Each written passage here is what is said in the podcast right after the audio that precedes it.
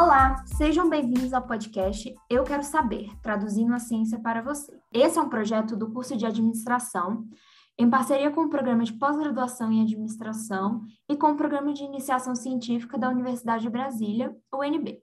Eu sou Isabela Gomes, estudante do curso de administração da UNB, e hoje vamos conversar sobre a logística reversa de embalagens de cosméticos, sobre a perspectiva da economia circular. Temos aqui a Ana Cecília, atualmente estudante do curso de administração da Universidade de Brasília, autora de um projeto de iniciação científica e um TCC sobre logística reversa de embalagem de cosméticos. Seja muito bem-vinda, Ana, e obrigada por participar desse episódio. Muito obrigada pelo convite do pessoal do podcast. Foi muito incrível, assim, e vamos aprender um pouco mais sobre descarte de embalagens de cosméticos. Então, vamos à nossa temática de hoje, a logística reversa de embalagens de cosméticos. Cosméticos em geral são usados por todos nós, todos os dias, e têm sido usados por gerações. Recentemente, com o advento da internet e mídias sociais, o uso de cosméticos tem crescido de forma exponencial, tanto para o público feminino quanto para o masculino. Dessa forma, com maior consumo, maior a quantidade de embalagens descartadas. Por isso, eu quero saber, como funciona a logística reversa de embalagem de cosméticos, Ana? Isa, novamente, é uma honra estar aqui com vocês. E como você falou, né, o crescimento do consumo de cosmético é exponencial. E nisso se torna uma problemática para o meio ambiente, principalmente porque é dever de todos nós perante a sociedade, conforme uma lei chamada Política Nacional dos Resíduos Sólidos, a Lei 12.305 do ano de 2010, que ela institui a responsabilidade compartilhada de todos nós, que somos os fabricantes, os exportadores, distribuidores, transportadores, comerciantes, até mesmo os consumidores e até as pessoas que, que, fa que fazem parte do nosso descarte final. E aí, com essa problemática, a gente percebe que é necessário, né, fazer com que diminua os impactos ambientais, porque as pessoas não vão parar de consumir cosmético. Até porque o setor chamado HPPC, que é o setor de higiene pessoal, perfumaria e cosmético, ele é muito extenso é esmalte, tinta de cabelo, loção de bebê, é muito extenso. Então, a gente pegou e resolveu, por que não utilizarmos a economia circular, que é um conceito novo, na área de cosmético? Porque a economia circular, ele não é tão novo, mas aqui no Brasil ele não é tão aplicado e não é tão estudado. E a gente nota que as empresas estão começando a introduzir essa nova forma de descartar, né? Principalmente porque o, o, o, termo é novo, os consumidores não têm ciência disso a gente não fala tanto sobre, mas a gente já percebe que estamos tentando suprir essa necessidade. E a logística reversa de embalagem, sob a perspectiva da economia circular, é quando a gente pega uma embalagem utilizada, que seria descartada, e ela se torna insumo para outra coisa. A embalagem, ela não, a gente não pega uma embalagem de base e ela volta para o início da cadeia produtiva e se torna uma base novamente. Não. A gente pensa, poxa, por que essa embalagem dessa base, como mulher a gente sabe que a gente usa muito, a gente pega e pensa, pode se tornar outra coisa, né? E é bem legal porque, é, perante lei, todos nós fazemos parte da responsabilidade compartilhada. E as pessoas não têm ciência disso. Então, é uma maneira super legal de tentar induzir as pessoas a fazerem o que já é nosso perante lei, né? Nosso dever. Legal, Ana. E quais são as principais iniciativas é, atuais que a gente pode ver nas indústrias? Então, como eu já falei, que é um assunto novo, ele ainda está sendo inserido nas organizações, principalmente nas organizações de cosmético. E a gente nota que as empresas têm, têm feito um estímulo para o consumidor entregar a embalagem. Não é à toa que a Boticário tem um programa chamado Bote Recicla, que elas pegam embalagens de produto e as embalagens de produtos se tornam insumos para até mesmo lojas da Boticário, elas fazem parte também de espaços sustentáveis em escolas públicas no Brasil. É, algumas embalagens se tornam luminárias, e esse estímulo é como? Ah, o consumidor vai se deslocar para o posto de coleta, que geralmente é alguma loja. Então, como a gente pode fazer com que o consumidor é, se interesse por isso? Aí elas fazem os estímulos como, ah, vamos juntar tantas embalagens e você ganha desconto. Ou então traga algum, um número X de embalagens que você consegue um produto ou um brinde. E isso contribui muito para o consumidor também, que todo mundo quer um desconto, todo mundo gosta disso. E ainda vamos ajudar o meio ambiente, é bem legal. É, realmente é muito interessante. Ana, é, você pode falar um pouquinho para a gente sobre os impactos dessas políticas na nossa sociedade? Então, eu acredito que esses impactos são bem pequenos, até porque a gente não vê. Existem fiscalizações governamentais para que o descarte de embalagens no geral aconteça. O problema é que não é feito regularmente, ou, por exemplo, não é feito de surpresa. Então, às vezes, dá tempo de uma empresa mascarar aquilo que ela tem que fazer. Então, eu acho que se os estímulos fossem maior, a disseminação do assunto fosse maior, principalmente por mídias sociais, TVs, jornais, é, as pessoas se comprometam mais, até porque é responsabilidade de todo mundo, tem uma lei para isso. Só que é, as pessoas não têm ciência. Não é à toa que quando eu fui fazer a, o meu projeto de iniciação científica, o meu TCC, eu descobri várias empresas como Quintes Berenice, Salve, que fazem da economia circular, só que a maioria dos consumidores não conhece, a gente não vê um outdoor na, na loja no shopping de que você devolvendo algumas, algumas embalagens, você vai ter outras novas, outro produto novo da marca. Até porque é bem caro para as empresas, só que a gente tem que botar na balança que o lixo da nossa casa ele não some, ele some da nossa casa, mas ele vai para algum lugar. E isso vai impactar o futuro. Realmente é um assunto muito interessante, Ana. E assim, os cosméticos, eles são usados por quase todo mundo todos os dias. E qual o impacto dessas iniciativas é, para a percepção dos consumidores de uma marca? A gente sabe que atualmente está bem famoso o marketing verde, a gente apoiar empresas que são sustentáveis, têm essa responsabilidade sustentável.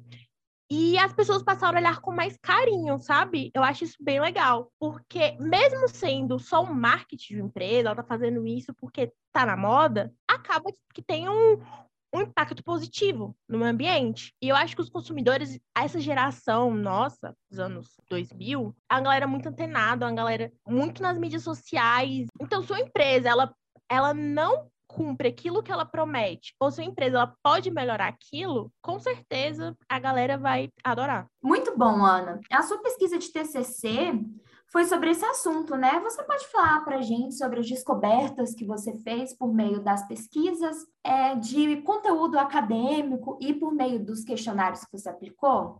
Eu percebi que os consumidores, eles não possuem conhecimento sobre economia circular. Alguns até possuem conhecimento sobre a logística reversa, mas a maioria não, não conhece economia circular e principalmente a Política Nacional dos Resíduos Sólidos, onde, né, como eu já falei, todos nós deveríamos ter o mínimo conhecimento disso, porque, como eu falei novamente, a gente possui responsabilidade compartilhada sobre tudo aquilo que a gente consome. E acredito também que deveríamos falar mais sobre isso, principalmente sobre a coleta seletiva, porque a metade dos meus respondentes do questionário utilizam lixo comum para o descarte de cosmético. Ou seja, existe a coleta seletiva. A gente pode separar plástico, vidro, papel. E as pessoas sabem, mas às vezes elas não se esforçam. Ah, vou jogar no lixo porque é mais cômodo, vou jogar no lixo comum, porque teoricamente a pessoa está jogando no lixo. Isso é uma coisa que a gente precisa pensar mais.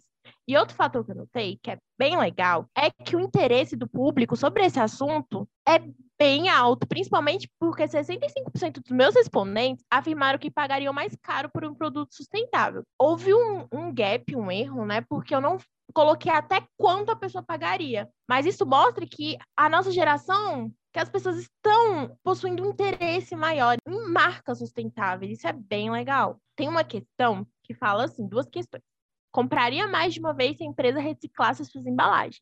E outra que era, compraria mais vezes de uma empresa se ela me oferecesse benefício para isso. Recebeu respostas positivíssimas, onde 96 a 98% dos consumidores comprariam se a empresa reciclasse e se a empresa oferecesse benefícios para isso. Ou seja, como a Natura, né, que entrega alguns produtos, a Boticário, você ajuda tanto a empresa quanto o meio ambiente e a gente cumpre com a nossa obrigação. E o que marcou mais também é que os consumidores informaram que seria importante a gente auxiliar a minimizar os impactos ambientais. Então, poxa, se as pessoas desconhecem esse assunto, as pessoas também têm interesse em pagar mais caro e acham que a gente tem que minimizar, porque não disseminar esse assunto, disseminar os benefícios, para que a gente consiga realmente diminuir os impactos ambientais, porque o Brasil é o quarto país que mais consome maquiagem. A gente não vai deixar de consumir, isso tende a crescer. Então, a gente tem que reduzir os impactos ambientais para a geração futura. Exato. É, realmente a nossa geração é uma geração bem mais antenada, bem mais atenta a essa coisa, principalmente com empresas que nós é, nos propomos a consumir. Então, há também essa parte de cobrança, e muito legal saber que as pessoas é, se propõem a pagar até um pouco mais por iniciativas como essa de conservação e preservação do meio ambiente. Ana, agora sobre a sua vivência com a iniciação científica. Na sua opinião, quais as principais vantagens de fazer iniciação científica? Quando eu entrei no curso, eu não sabia o que era iniciação científica, eu não sabia o que era PIBIC, PIBIT. E quando eu entrei no grupo de pesquisa, porque eu gostei muito da disciplina de logística, que eu conheci a doutora Patrícia Guarnieri, que é, foi minha orientadora, eu comecei a me interessar muito pelo assunto. Eu recebi o convite de participar, né, do grupo de pesquisa, que é o Dialogs, que me fez crescer muito como estudante, como pessoa também. Eu sou totalmente grata por eles. É uma equipe maravilhosa. E comecei a minha iniciação científica. E foi o divisor de águas durante minha graduação. Eu aprendi como, como realmente a gente deve valorizar a pesquisa do nosso país. É muito difícil aplicar questionário, obter resultado. Às vezes o resultado não é o que a gente espera. Imagina se as pessoas falassem: não, não, não preciso minimizar os impactos ambientais, para mim tá tudo ok. Às vezes a gente se frustra, é muito cansativo, a gente não recebe incentivo do governo para isso. Mas é muito satisfatório. Na minha graduação, eu consegui, assim, foi um divisor de águas. Eu consegui me tornar uma estudante muito melhor depois que eu participei de uma iniciação científica. Muito legal. Você falou que você faz parte do, do grupo de pesquisa, do Dialogs. Você pode falar um pouco para gente como é que é o grupo, da sua experiência com o grupo? Você pode compartilhar isso com a gente? Claro, então, Isa, eu tô no grupo de pesquisa desde 2019, tem um tempinho, né? E foi incrível, porque é onde a gente tem uma troca muito grande, uma pessoa se ajuda, às vezes tem pessoas com linha totalmente diferentes, porque o grupo é de cadeia de suprimento, né? Logística reversa. E eu fico, gente, que assunto legal. Eu nunca me imaginaria, por exemplo, achando um assunto de um tema X legal. E eu vejo cada pesquisa, cada, cada contribuição enriquecedora, principalmente os professores que, fazem parte, a Bárbara, a doutora Patrícia. É o que eu falo para todo mundo. Se você tem dúvida na sua graduação, se você gosta de um assunto, pense em pesquisar, você é curioso, entra num grupo de pesquisa, porque assim, é incrível. É muito legal mesmo. Eu também faço parte do Diálogos, é uma experiência muito legal. Ana, quais as principais contribuições da sua pesquisa para a nossa sociedade? Então, o que, que eu acho? Mesmo o setor HPPC ele sendo um setor muito extenso, às vezes quando a gente fala com os médicos, a gente pensa só em maquiagem, mas não.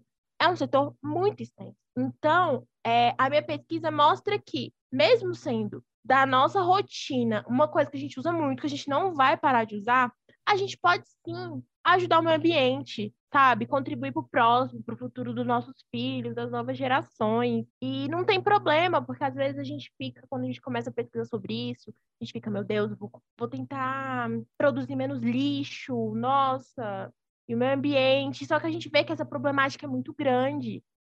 Não é comigo só, Ana Cecília, ou comigo só, Isabela, que o mundo vai mudar.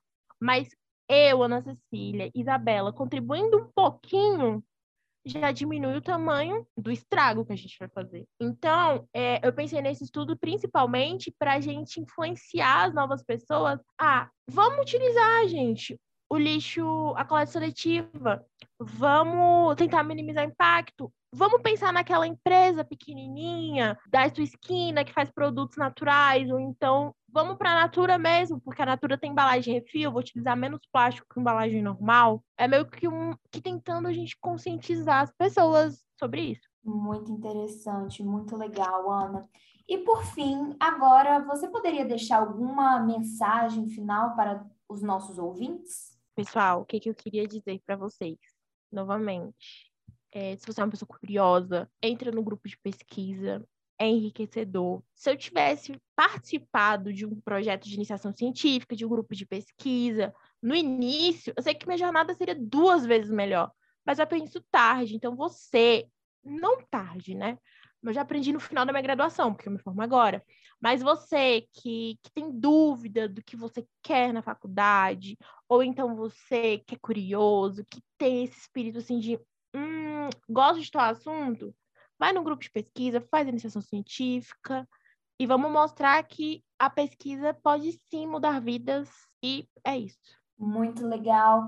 É, só lembrando que no site do Departamento de Administração é possível encontrar todos os grupos de pesquisa, ou se não tiver disponível, entre em contato com veteranos, que a gente descobre essa informação, mas não deixem de conhecer todos os nossos grupos de pesquisa que o departamento abriga, né? Então, existem vários em várias áreas e é realmente muito gratificante fazer parte de um. Então, é, esse é o fim. Agradecemos a sua participação, Ana. Muito obrigada por dividir os seus conhecimentos conosco. Obrigada pela companhia e até o próximo episódio do Eu Quero Saber, traduzindo a ciência para você.